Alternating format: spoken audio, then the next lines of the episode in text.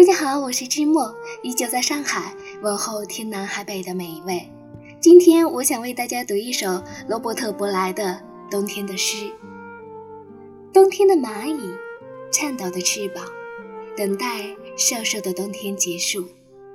我用缓慢的、呆笨的方式爱你，几乎不说话，仅有只言片语。是什么导致我们各自隐藏生活？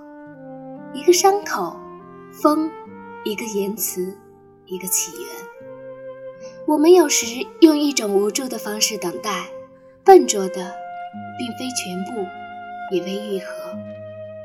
当我们藏起伤口，我们从一个人退缩到一个带壳的生命。现在我们触摸到蚂蚁坚硬的胸膛，那背甲，那沉默的舌头，这一定是蚂蚁的方式。冬天的蚂蚁的方式，那些被伤害的并且想生活的人的方式，呼吸，感知他人，以及等待。